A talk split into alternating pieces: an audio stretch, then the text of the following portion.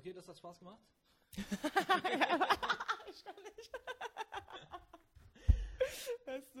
Machen wir weiter? Machen wir weiter. Okay. Ähm, als nächstes haben wir nämlich ein Inter äh, eine Interviewpartnerin, die sich extra Zeit genommen hat, mit uns äh, über Pornosucht zu telefonieren. Und zwar ist das ähm, äh, Frau Dr. Heike Melzer. Und zwar ist sie Ex-Sexual- und Paartherapeutin, hat eine Praxis in München und hat einen Schwerpunkt in Verhaltenssüchten, was natürlich super interessant ist für uns.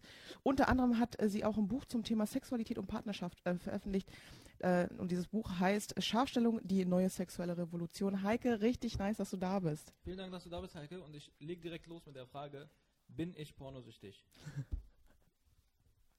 Ähm, äh, die Frage ist jetzt erstmal, was sind die Kriterien für die Pornosucht? Ja? Ähm, also das ist ja ein heiß umstrittenes Feld und ähm, da gibt es viele Stakeholder, die sagen, das gibt's doch gar nicht, Pornos machen Spaß und äh, wollen die uns jetzt auch noch den Spaß verderben.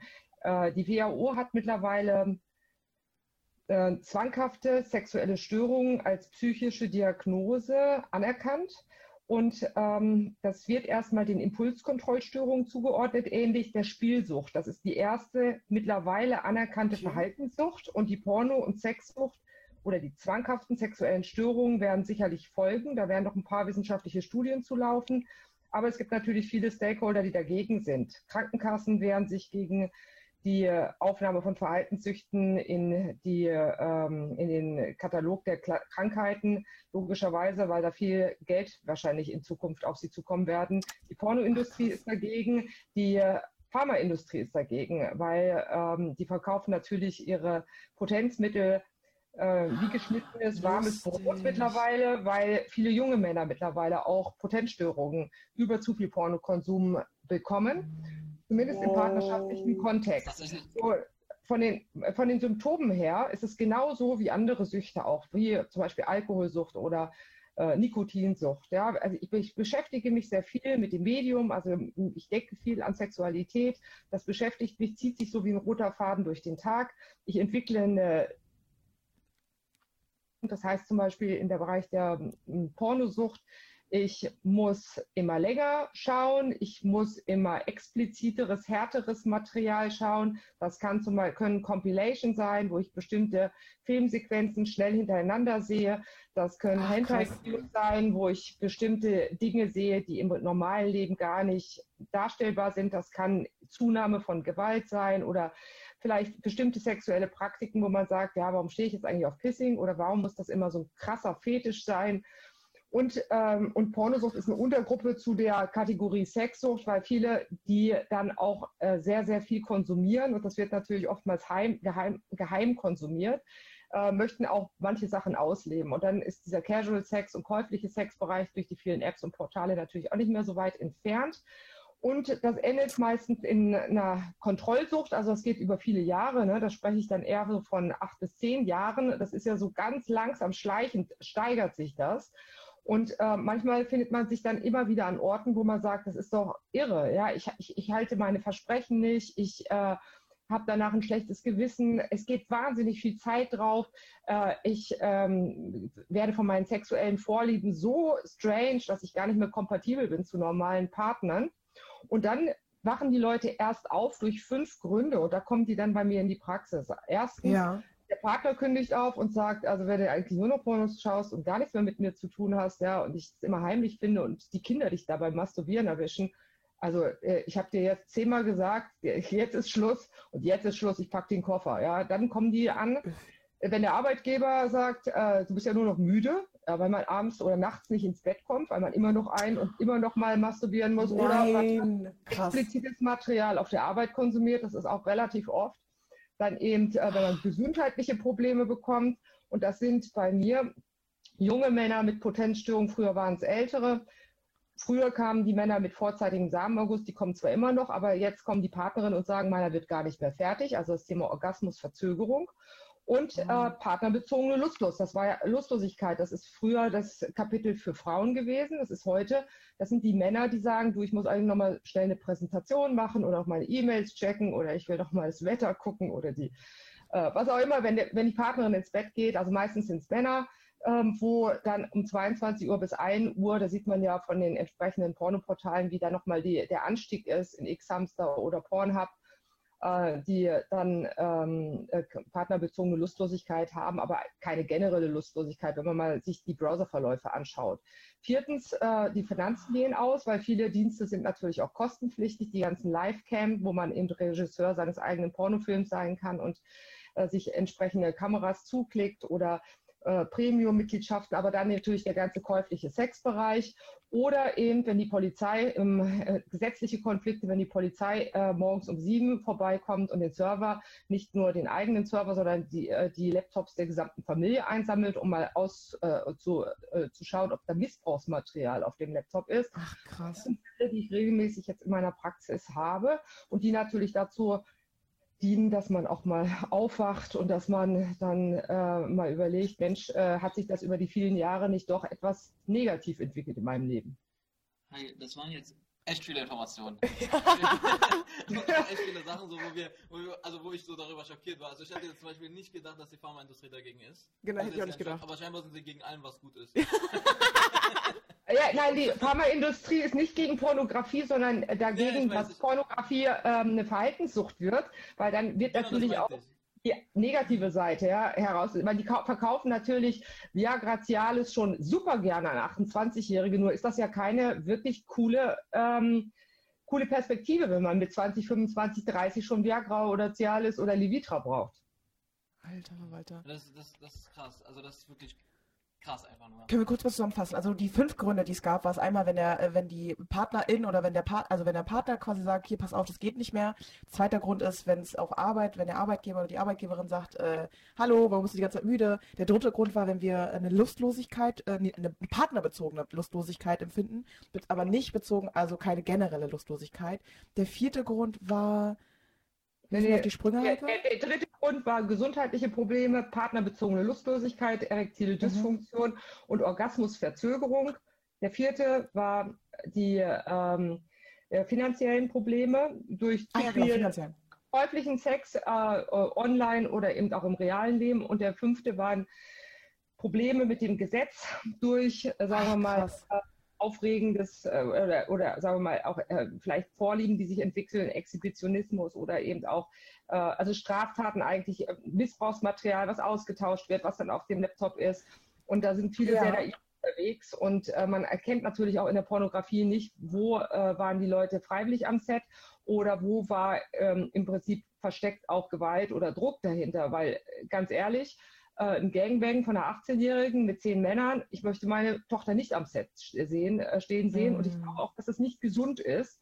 Aber man weiß natürlich nicht, wer äh, hinter, den, ähm, hinter diesen Sets steht und wie freiwillig die einzelnen Leute tatsächlich am Start sind. Es gibt wahnsinnig viele Amateure, ich will das auch gar nicht äh, äh schlecht reden, die ja auch Freude dran haben. Also diese exhibitionistische Seite, ich lasse andere dran teilhaben und wenn man dann vielleicht eher ein ähm, sagen wir mal, unspektakuläres Leben als, äh, ich sag jetzt einfach mal Verkäuferin oder, oder irgendwie äh, Sekretärin hat, ja, und dann kommt man abends nach Hause und sagt, wow, 1,5 Millionen Leute haben meinen Pornoclip angeklickt und davon fanden noch mhm. 89 Prozent den geil, dann hat das Leben ja auch schon wieder so eine andere Komponente, so eine heimliche, stärkende Komponente. Ja.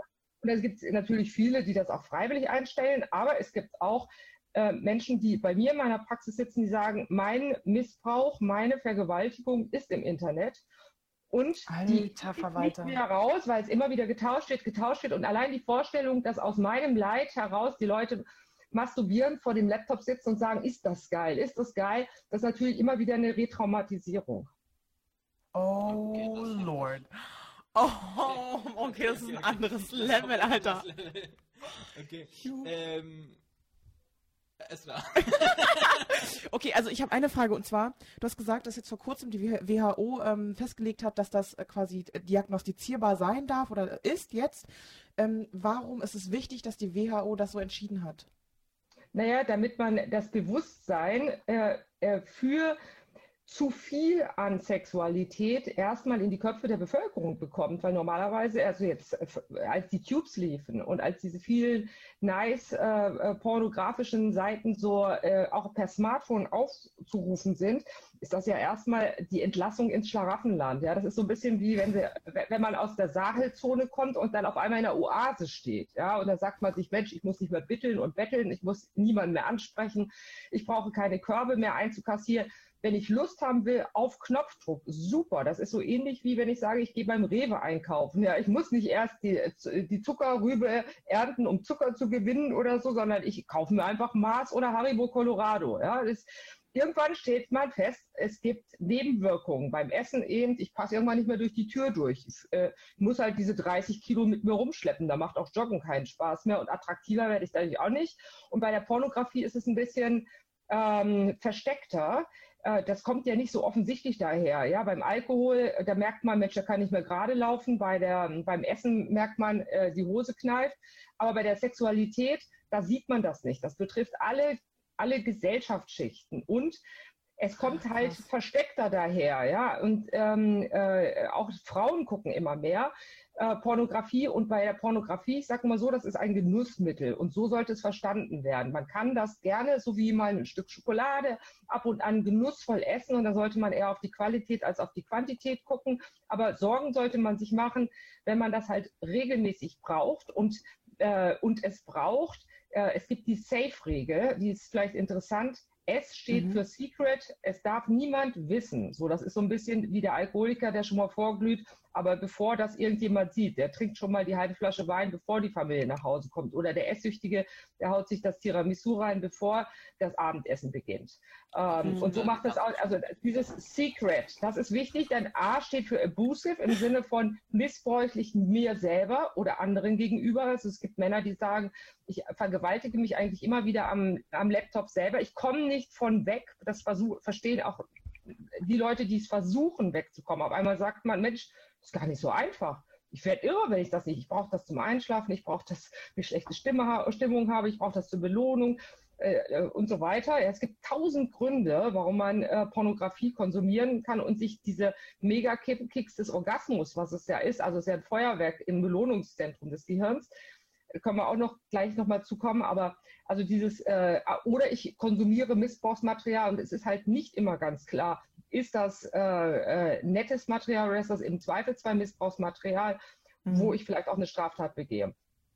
F steht für Feeling und das ist super wichtig. Bei Süchten geht, konsumiert der Süchtige, um schlechte Gefühle zu vermeiden. Der Alkoholiker trinkt, weil er traurig ist und dann vergisst er das oder weil er sich nicht gesehen fühlt oder erfolgslos ist oder einsam ist.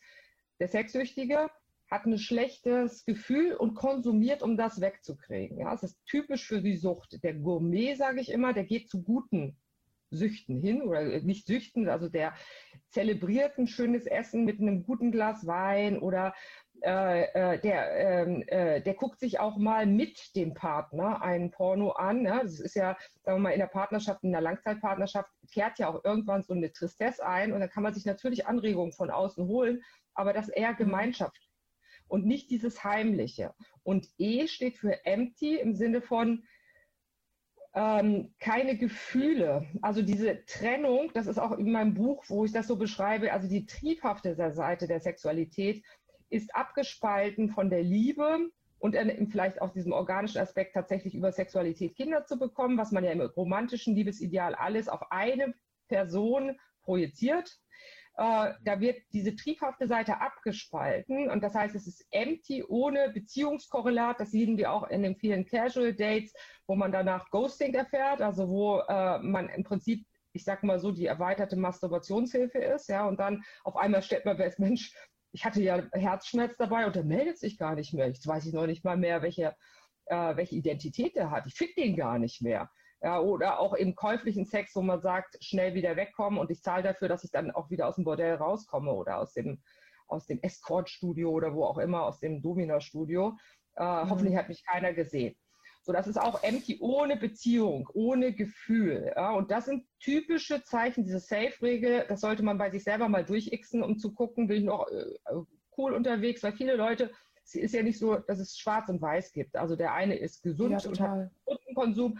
Wir sind alle so auf so einem Weg hin zu irgendwas und wir müssen genauso wie bei der Ernährung, da machen wir uns viele Gedanken und da sagen wir, nee, das Junkfood esse ich nicht und äh, dieses Billigfleisch esse ich nicht und ähm, äh, ist es wirklich gut, dass ich Milch trinke? Aber da will ich auch direkt mal einsteigen. Ja. Und zwar, also ne, du meinst gerade, das mit Junkfood will ich nicht. Und Mhm. jetzt äh, waren wir, Josef und ich, super äh, überrascht über die ganzen Informationen, die du uns gerade äh, so erzählt hast.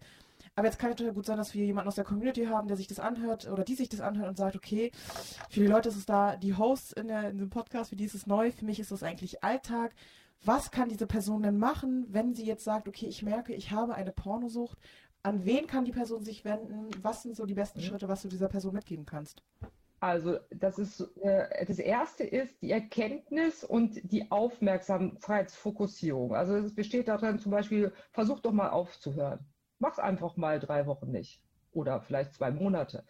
Da trennt sich die Spreu vom Weizen. Es gibt die Leute, die das können und es gibt die Leute, die das nicht können. Es ist genauso wie, dass man einfach mal sagt, so eine Fastenzeit, ja, es ist nicht so einfach, einfach mal Zucker weglassen oder Alkohol weglassen merkt man vor allen Dingen in den ersten Tagen, wie man immer so gegen den Strich arbeiten muss und irgendwann denkt man sich, Mensch, klasse, hat sich irgendwie richtig gut angefühlt, mal das auch, darauf zu verzichten. Also einfach mal so eine Fastenzeit einzulegen und zu versuchen, ob das geht. Das ist nämlich die willentliche Steuerung. Nun werden aber die Triebe und die Sexualität nicht nur im Großhirn gesteuert, sondern vor allen Dingen in den archaisch alten Gebieten des Gehirns. Ja, das Mhm. ist äh, im Prinzip dieser, wenn man sich so einen Schnitt durch das Gehirn durchmacht, dann gibt es äh, in diesem Großhirn, wo wir dreimal so viel haben wie die Affen, sehr viel graue Substanz. Und dann gibt es nochmal so Inselstaaten, tiefer, Mittelhirn ja, oder im limbischen System. So, und die arbeiten anders. Die arbeiten über Emotionen, über Bilder, die sprechen eine andere Sprache. Und das ist das, was wir als Unbewusstes wahrnehmen. So, und manchmal bleibt der Karren im Dreck stecken, sag ich mal so, wenn man willentlich das will, aber irgendwie von hinten herum, irgendwie geht's nicht. Also man muss gucken, dass man an diese unbewussten Teile rankommt. Das mache ich zum Beispiel im Rahmen so einer Hypnotherapie, weil man viel, viel schneller mit Bildern und Metaphorik äh, an die Emotionen rankommt und dann das Unbewusste mit auf die Reise hin zu einem Ziel. Nämlich, und das kann nicht sein, das Ziel kann nicht sein, äh, ich will keine Pornos mehr schauen, sondern ich will wieder Autonomie, ich will wieder so, eine, so ein freies Gefühl. Äh, die Zwänge und Süchte sind immer ein enges Gefühl. Da hat man nicht mehr die Wahl, ob man das macht, man muss es machen. Ja, also ich will wieder autonomiefrei sein. Ich will wieder ähm, ehrlich sein dem Partner gegenüber. Sowas kann so ein Ziel sein. Das kennt man Mhm. auch. Also diese Hypnotherapie, äh, da, äh, da arbeiten Spitzensportler, Manager. Ja, die fokussieren sich immer auf das Ziel. Und dass man das auch im Unbewussten verankert, muss man das sehen, dass man die Emotionen damit reinkriegt, dass man das im Körper, Körper spült. Dann muss man ganz wichtig, innere Kindheilung bei den Betroffenen gucken, woher kommen die negativen Gefühle. Und die sind manchmal nicht, die liegen nicht auf dem Tisch. Das hat manchmal mit Mutter, Vater, Geschwisterreihe, äh, irgendwelche, ähm, irgendwelche dramatischen Dinge aus der Vergangenheit, die für einen persönlich dramatisch empfunden werden, zu tun, wo man wie in so einer Schallplatte mit Schwung immer wieder hängen bleibt und dann in so eine Sucht reingeht. Das heißt, man muss gucken, dass man da mal aufräumt und guckt, dass äh, abgespaltene Dinge integriert wird und dass man dort wieder so aus seiner inneren Mitte heraus agiert, dass man in seiner Aber das- individuellen Entwicklung weiterkommt, ja? Aber das würde man ja nicht alleine schaffen. Ne? Also das ist ja dann das quasi Beispiel- ein Appell. Ja, das ist ein therapeutischer Aspekt. Sowas mache ich in meiner Mhm. Praxis, aber das ist, ähm, das ist, ich will verschiedene Bausteine sagen. Ja? Also ich sag mal, Mhm. die meisten können das äh, einfach mal runterfahren, einfach mal nicht mehr machen, bewusst machen, sich damit beschäftigen. Ich, ich komme gleich noch zu den anderen, anderen Dingen. Ja? Ähm, äh, und auch wi- äh, wichtig ist zum Beispiel mit so Widersachern, inneren Teilen, die immer wieder dagegen steuern, arbeiten. Das ist zum Beispiel etwas, da kommt mal ein Therapeut auf, äh, aufs Spiel, zumindest ich jetzt in meiner Praxis. Ich äh, habe mich da relativ drauf spezialisiert, auf dieses spezielle Verfahren, weil es so schnell ist, weil man relativ zügig in so einen anderen Gefühl, Gefühlszustand kommt. So, das äh, weiteres ist, es gibt viele Selbsthilfegruppen, die sind kostenfrei. Anonyme Mhm. Sexsüchtige, AS-Gruppe, SLAA, Sex and Love Addicted. Also wenn, wenn man sich immer wieder so amorös von einem Amorösen zum nächsten äh, verliebt und man sagt, das ist doch verrückt, ich habe ja immer fünf am Start, ja, ich muss ja auch noch arbeiten und ich muss ja auch noch irgendwie, äh, die muss man ja alle managen. Ne? Und, äh, Mhm. Oder ähm, eben, das ist dann typischer bei den. Beziehungsweise bei den Männern ist es dann eher so, dass sie ähm, zu den AS-Lern gehen. Ähm, da gibt es äh, bundesweit gute Gruppen und man findet eine vertrauensvolle Gruppe, wo man sich einfach auch ähm, und das sind meistens sehr differenzierte Leute, die da sitzen. Also nicht so die Sex-Jumpies und die da irgendwie so, so dusselig unterwegs sind, sondern es sind hochreflektierte Leute. Und äh, die arbeiten nach den zwölf Schritten, was man auch bei den anonymen Sex, äh, anonymen Alkoholikern kennt. Ähm, äh, für manche kommt das so ein bisschen religiös daher. Ich sage immer, streichen Sie das, äh, äh, was Sie nicht brauchen können, nutzen Sie das, was Ihnen Kraft gibt. Und manchmal ist es so ein Austausch unter Betroffenen, da nimmt man die, äh, die Tipps besser an. Also das kennt man bei Weight Watchers. Ja, da sitzt man dann auch in der Gruppe und wenn einer sagt, hast du schon mal Skir probiert?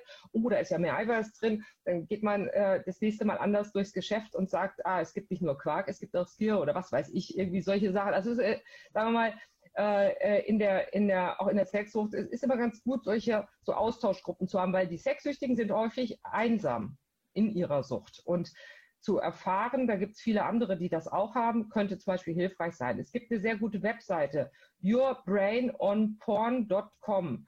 Die haben äh, praktisch äh, den gesamten Rahmen an wissenschaftlichen Arbeiten dazu. Die haben ein sehr, sehr cooles Video, wo sie in einer Stunde, zehn Minuten ungefähr erklären, wie das mit der Sexsucht funktioniert. Pflichtprogramm anschauen. Nur was ich weiß, mhm. kann ich auch verändern. Und äh, wenn ich weiß, wie das Belohnungssystem funktioniert, dann ähm, äh, kann ich dem, äh, komme ich dem Ganzen auf die Schliche. Ansonsten schleicht sich das so leicht bei mir ein oder werde ich halt irgendwann so ein Porno-Junkie und bin ganz einsam und habe keine Beziehungen mehr richtig. Und irgendwann spätestens mit 30 sagt man sich, ja, aber ich möchte gerne beziehungsfähig werden. Ich möchte gerne sinnlich bleiben. Ich möchte gerne äh, äh, auch ähm, äh, sensitiv bleiben. Und wenn man sich immer nur zudröhnt, das ist, kennt man bei der Akustik, wenn ich vor den Lautsprechern bei Rammstein stehe, ja, dann habe ich nur noch die Bässe im Ohr. Dann kann ich also nicht mehr die feinen Geräusche unterscheiden. Wenn ich immer Haribo Colorado esse, dann schmeckt ein Apfel nicht mehr. Wenn ich mir immer Pornos anschaue,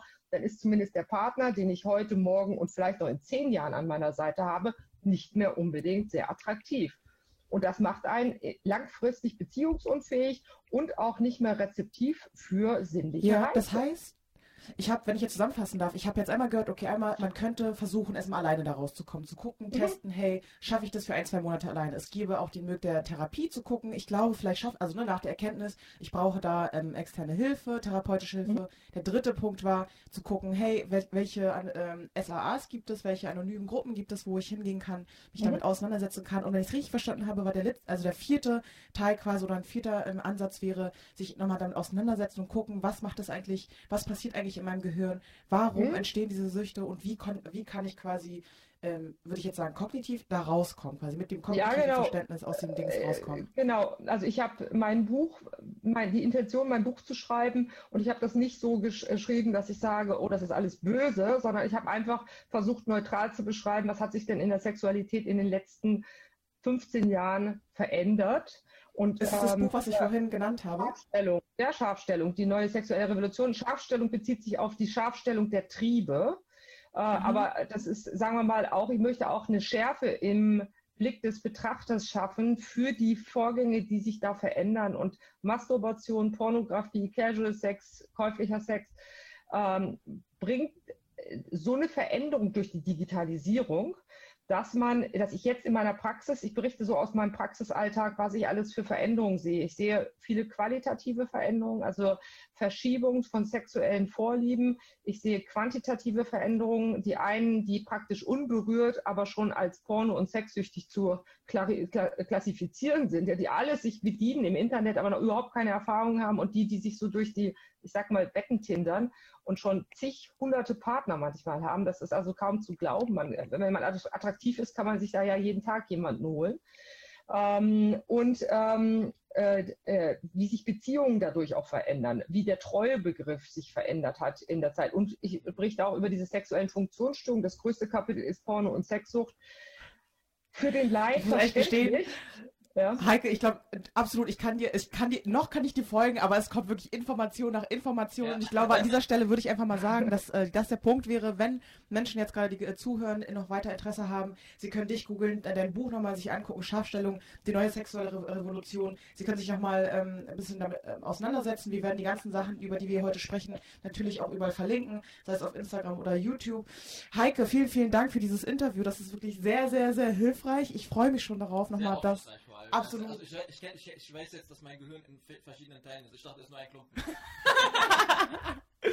Nein, Heike, vielen, vielen Dank. Äh, auch von mir, äh, wie gesagt, es war sehr aufschlussreich. Äh, wir haben noch eine Frage, die wir allen Gästen am Ende stellen, weil wir sind ja jetzt hier äh, ein Podcast, aber wir, sind auch gleichzeitig eine Partnervermittlung. äh, Heike, bist du Single? Äh, nein, bin ich nicht, nein. Okay, dann hat sich eigentlich, weil die zweite Frage wäre, wenn du Single bist, sollen, also möchtest du jemanden finden? Sollen wir irgendwie was inserieren? Aber okay, ich denke mal, du suchst nicht. ja, ich bin ähm, verheiratet, habe zwei Kinder, äh, äh, aber auch das, der äußere Rahmen ist ja auch nur ein äußerer Rahmen. Äh, äh da darf man nicht, muss man immer hintergucken. Ja, es gibt ja sehr, sehr viele Verheiratete, die, die irgendwen suchen für irgendetwas, was sie in der eigenen Beziehung nicht finden. Also es ist ja etwas ja. komplexer geworden heutzutage, genau. Ja, Heike, suchst du dann? Du bist verheiratet? nee, ich suche ich such gerade nichts. Ich äh, fahre jetzt gleich in den Urlaub. So, Heike fährt jetzt in Urlaub mit ihrer glücklichen Familie und wir. Ähm, Die zu zerstören. ja, ja. Heike, vielen, vielen lieben Dank. Ähm, viel Spaß im Urlaub. Äh, ich glaube, wir müssen jetzt einfach noch mal ein bisschen das sacken lassen. Die ganzen Informationen, die du uns gegeben hast, war sehr, sehr, sehr. Du hast verstanden. Ich, ich habe nur geguckt. Hammer. Ähm, Heike, alles Gute ja. und bis dann. Also, alles Gute, euch auch. Ciao. Ich muss aber, ich, also zwischendurch, ich habe ja voll Dings überrascht reagiert, aber ich will auch äh, nochmal klarstellen, so, äh, dass es keine, hm, wenn irgendjemand jetzt da draußen zuhört und dann, ich will dieser Person nicht das Gefühl geben, so mal, wo ich denke, dass die Person denkt, eh, Esther macht sich gerade über mich lustig. Nein, auf gar keinen Fall. Das ist für mich nur krasse Aha-Momente. Ich bin überrascht.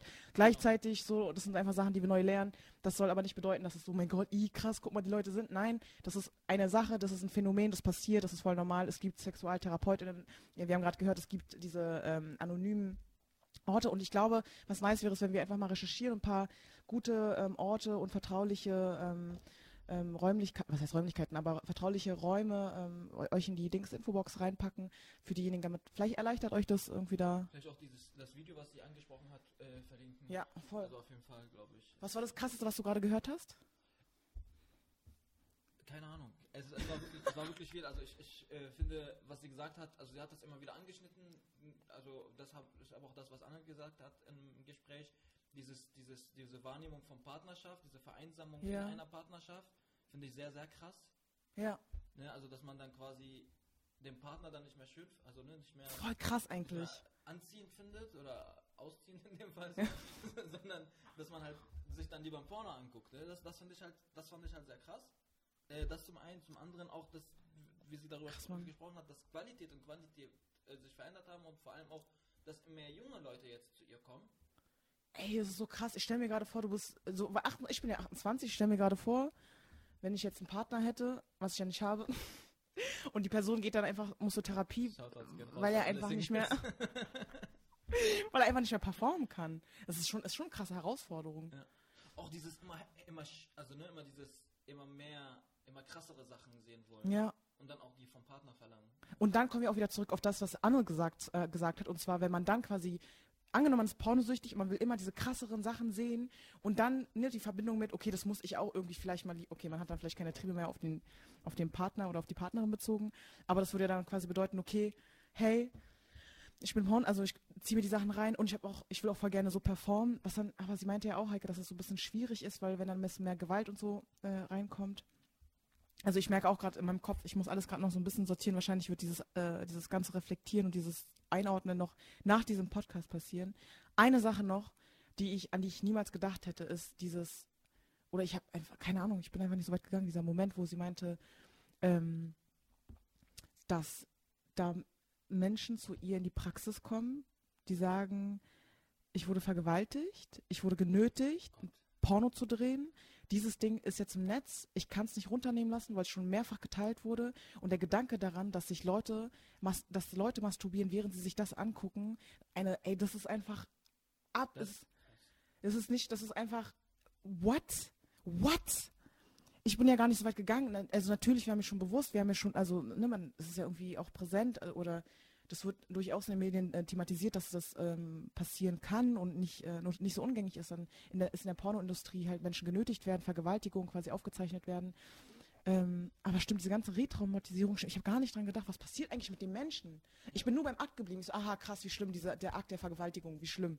Aber so denken sie, Dicker, diese Person muss einen Umgang damit finden. Dass es gerade eine Million Menschen geklickt hat. Oh ne, my so, lord. So wie sie gesprochen hat über, die, über, über die Frau, die dann einfach das schön findet, wenn sie nach Hause kommt und sieht, ah, okay, es haben gerade eine Million das Ja. geklickt. Ha- Muss die andere Frau auch damit leben, dass ein, eine Million Mal geklickt wurde. Digga. Das, das, das, also das, das war wirklich heftig. Bruder, und dann ist halt so die Frage, möchten wir die Menschen sein, die das konsumiert haben? Deswegen ist, glaube ich, hier einfach voll der, äh, einfach ein Appell zu sagen, Qualität über Quantität. Ähm, Also im, im besten Fall gar nicht. gar nicht. Genau, aber wenn, im besten Fall gar nicht, ne, weil ne, wir sprechen ja auch eine ganz klare deutsch-muslimische Community an. Ähm, wenn es aber nicht anders geht, dann lieber für eine, für eine Sache gehen, die mindestens ethisch korrekt ist. Zumindest. Ja. Oder kalt duschen gehen. Oder so. Guck mal, eine Sache noch, die ich, äh, äh, die ich dich fragen wollte, Yusuf, guck mal, die ganzen Sachen, die wir jetzt heute gehört haben, ähm, das Gespräch mit Anne und dieses ähm, Gespräch mit Heike jetzt, glaubst du, es würde einen Unterschied machen äh, in so Männerrunden, wenn ihr über ähm, Sex sprecht? Tut ihr das eigentlich? Sprecht ihr eigentlich? Ja, also ich ungern, Ja. aber äh, also was heißt ungern? Also kommt drauf an, wie darüber gesprochen wird. Wenn ganz normal darüber gesprochen wird, dann habe ich kein Problem mit darüber zu sprechen, aber wenn wir so ein teilweise, ich erinnere mich an so einen Vorfall in so einem Café, so, wo wir so Jungsrunden, in so einer Jungsrunde saßen da habe ich dann halt auch dann äh, am Ende jemanden darum gebeten, ey, so hör, hör jetzt auf, darüber zu reden, so ich will das nicht hören. Warum? Warum was? Weil es war schon, also es war schon so, es ging so darum, so, um so eine bestimmte Frau, da hieß es so, ja, und die würde ich so wegballern. Üff. Und so, boah, ich würde die so klatschen und so. Und ich denke mir so, ey, das Mhm. ist kein Tennisaufschlag. so, so wie redest du, ne? Also da, da, aber da, da merkt man halt auch so, ne, äh, die, nehme ich dir auseinander und ich denke mir so, Junge, es ist, du gehst nicht in den Krieg. So, lass Krass, mal, Mann. So, lass mal so, was ist los mit dir? Ähm, und, und das ist aber halt tatsächlich, ich, ich, ich habe halt in dem Moment auch gemerkt, dass, und ich kenne auch die Person sehr gut und ich weiß, dass die Person nicht sehr viel Umgang hat mit Frauen, weil es eben eigentlich eine praktizierende Person ist, die eben auch jetzt keinen vor vorehelichen Sex haben würde. LOL. Ne? Aber in der eigenen Fantasie, resultierend aus den Erfahrungen, die sie gesammelt hat aus Pornos, Ach, krass, ist das so Mann. quasi, ist das so der, boah, ich bin ein krasser Mann und ich sitze gerade in einer Männerrunde, also muss ich zeigen, so, boah, ich würde ich würd die richtig in der Luft. So, Aber wie- So richtig auseinandernehmen. Ich würde so, so, ne, und dann saß ich da und meinte, ey, so Junge, so wie redest du, so bleib mal ruhig. Krass, Mann. Ähm, ich habe es vielleicht in dem Moment sogar netter gesagt. Ich weiß es nicht. Ich weiß nicht mehr, was ich gesagt habe. Ich weiß nur, dass ich gesagt habe, ey, das ist nicht cool, so darüber zu reden. Aber ich glaube, das fehlt aber auch. Ne? Also ich glaube, dass auch in Männerrunden, äh, also es muss einem erstmal bewusst werden in so einer Männerrunde, wie darüber gesprochen wird. Ja. Und dann dem das zu sagen, hey Leute, so redet mal nicht darüber, so ihr, ihr nimmt diesen Menschen komplett, wie Anna gesagt hat, die Würde. Krass, Ich glaube, Mann. das fehlt einfach in vielen Männerkreisen so. Ja. Ich, bin, ich bin gerade immer noch ein bisschen überrascht, dass der, dass der Kollege tatsächlich so auf, ein, auf der einen Seite praktizieren und sagt so, hm, nein, ich mal, also ich will, Sinner ist nicht, ich will auf jeden Fall, ne? Auf keinen Fall, Sinner. Schwester, was ist los mit dir? Ja, aber und dann, aber dann also mit so, also schon krass, okay. Wow, also diese, der Logik kann ich nicht ganz folgen, aber voll nice, dass dann du dann da warst und sagen konntest, dass es nicht Dings ist. Ich glaube, das würde ich mir auch wünschen, weißt du, auch das würde ich mir von allen meinen Menschen in meinem Umkreis wünschen. Oder, oder ich würde mir wünschen, dass wir uns alle die Verantwortung der Verantwortung annehmen und sagen, okay, wenn in solchen Momenten irgendwie komisch gesprochen wird, ähm, komisch im Sinne von, wie eine per Person zu performen hat, wie eine Person behandelt wird, gehandhabt wird, einfach. ja, das dann einfach einzuschreiten. Und es muss ja gar nicht ein Todesding sein, so, sei mal leise, tschüss, was sagst du, sondern einfach so, ey, lass mich, äh, nicht ja, cool. ich glaube, es ist auch dann einfach an dem Moment wichtig aufzustehen aufzuklären. Also dann zu sagen, hey, so Junge, so funktioniert's nicht. Ja, aber manchmal auch- kann man nicht aufklären. Manchmal hat man nicht, weil ich hab- bin ganz oft in Situationen, wo ich mir denke, das ist falsch. Ich kann jetzt aber nicht argumentieren, warum. Manchmal auch, weil ich selber sauer bin. Ja. Weißt du, und dann reicht es auch einfach zu sagen, einfach nur zu signalisieren, das gefällt mir gerade nicht. Und das Ja. Mindeste und das Geilste, das habe ich, äh, das funktioniert, ähm, das ist für mich, wenn ich diese Momente habe. Vor allem, wenn die Person dann quasi, ähm, das ist aber gar nicht bezogen auf Pornos, das ist generell, wenn eine Person irgendwie was sagt oder irgendwas nicht cool ist, dann sagt sie, hey, aber warum? Und versucht sich zu rechtfertigen. Das Beste, was ich äh, sagen kann, ist, was mir hilft, ist, cool, dann mach's weiter, aber dann mach's bitte nicht in meiner Gegenwart. Ja. Weil dann geht es einfach nur darum, weil da, damit, damit ist schon irgendwie, was will die Person sagen? So, nein, ich mache aber weiter, weil ich will unbedingt dich, dich verletzen, ich will unbedingt dich nicht respektieren. Und damit ist schon irgendwie ein Signal gegeben von wegen, was du machst, mach, meinetwegen, du willst es rechtfertigen, aber bitte nicht vor mir. Und das ist, ich finde das in der Vergangenheit hat mir geholfen, einfach keine unangenehme Diskussion zu haben oder irgendwie versuchen zu müssen, eine Sache zu rechtfertigen, wo ich manchmal in der Situation nicht in der Lage bin, das zu machen. Ja, auf jeden Fall. Es ist auf jeden Fall eine Strategie. Also wie gesagt, es ist ganz wichtig, aber dass man äh, darüber spricht. Und genauso wichtig, dass wir überhaupt über das Thema gesprochen haben. Also ich, Übertrieben. äh, ich bin auch sehr glücklich darüber, jetzt, wenn wir so gegen Ende der Sendung äh, sind, dass, dass ich bin wirklich sehr glücklich darüber, dass wir das gesprochen haben, dass wir mit Anne gesprochen haben. Und ich, ich, ich finde, dass darüber sprechen ist auch innerhalb unserer Community absolut wichtig. Und Ja. wir, ich, ich weiß von Geschwistern, die diese Sucht haben, so wie äh, jetzt nach, vor allem nach dem Gespräch mit Heike, da, wie sie es erklärt hat, weiß ich, dass das definitiv eine Sucht ist. Mhm. Und ich würde mich freuen, wenn äh, einfach alle Menschen, die. Es, es ist nichts Schlimmes, es ist nichts Mhm. Verwerfliches, Ja. eine Sucht zu haben. Es ist eine, wie sie gesagt hat, es ist ein psychologisches Phänomen, es ist eine Krankheit, auch wenn die Krankenkassen das nicht anerkennen. ja, Shoutouts an AOK. äh, Geil. ähm, aber es ist eine Krankheit, es ist nicht verwerflich und ich glaube, so müssen wir auch damit umgehen als Community. Wir müssen diese Geschwister, die diese Krankheit haben, irgendwie auffangen. Und Voll, absolut. dafür dürfen wir sie halt, dürfen wir da, das, das, uns das nicht so angewidert angucken. Absolut, gehe ich voll mit. Es ist unsere Verantwortung für diejenigen, die nicht betroffen sind, zu sagen, okay, was ist auch meine Aufgabe, mich darüber aufzuklären? Wie, können, wie schaffe ich das, diese Menschen nicht zu blamen? Und ganz ehrlich, es, ich glaube, ich brauche auch keine, wenn ich pornosüchtig wäre, bräuchte ich nicht eine Person, die sagt, guck mal, das ist deswegen und deswegen und mir alles erklärt, sondern einfach nur sagt, mir das Gefühl gibt, ey, wir sind in einer hypersexualisierten Welt, wie Anne vorhin gesagt hat. Es ist voll okay, wenn du dich damit auseinandersetzt. Wenn du was von mir brauchst, sag Bescheid, ich bin da. Also äh, wir sind uns ja darüber einig, dass es falsch ist, überhaupt Pornos zu gucken. Ja. Ich glaube, da, da müssen wir, da, da, da wollen wir keine Diskussion anfangen. Aber wenn jemand das gemacht hat, wie geht, man- wie geht man damit um? Oder es Darum macht. geht's. Genau. Ja. Oder es macht. Ne? Wie gehen wir damit um? Und ich glaube, darum geht es hauptsächlich in der, äh, in- allem, was, was wir hier gemacht haben. Ne? Mhm. Weil der Umgang damit viel wichtiger ist, als, als keine Ahnung. Ne? Also, Voll, absolut. Ähm, Habibis, danke, dass ihr ähm, zugeguckt ähm, habt. Für alle anderen, einen, lasst Kommentare da, lasst uns ähm, ne, wie Pornotitel, weiß nicht, was da denkt ihr zu Heike, was denkt ihr zu Anne, eure Gedanken. Gibt es Menschen in eurem Umkreis, die pornosüchtig sind? Würdet, sind es vielleicht auch Menschen, die es selber nicht merken? Sind es, ne? Also erzählt, äh, teilt, uns, äh, teilt eure Herausforderungen mit uns. Wir freuen uns, alles zu lesen. Ihr findet uns auf Instagram auf ähm, ms-blackrock. Da haben wir immer wieder Postings zu unseren, zu unseren Veröffentlichungen.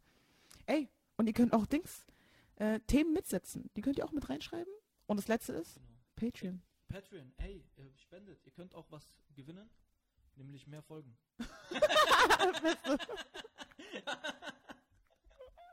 Hallo Jonathan, bis dann. Passt auf euch auf. Ciao.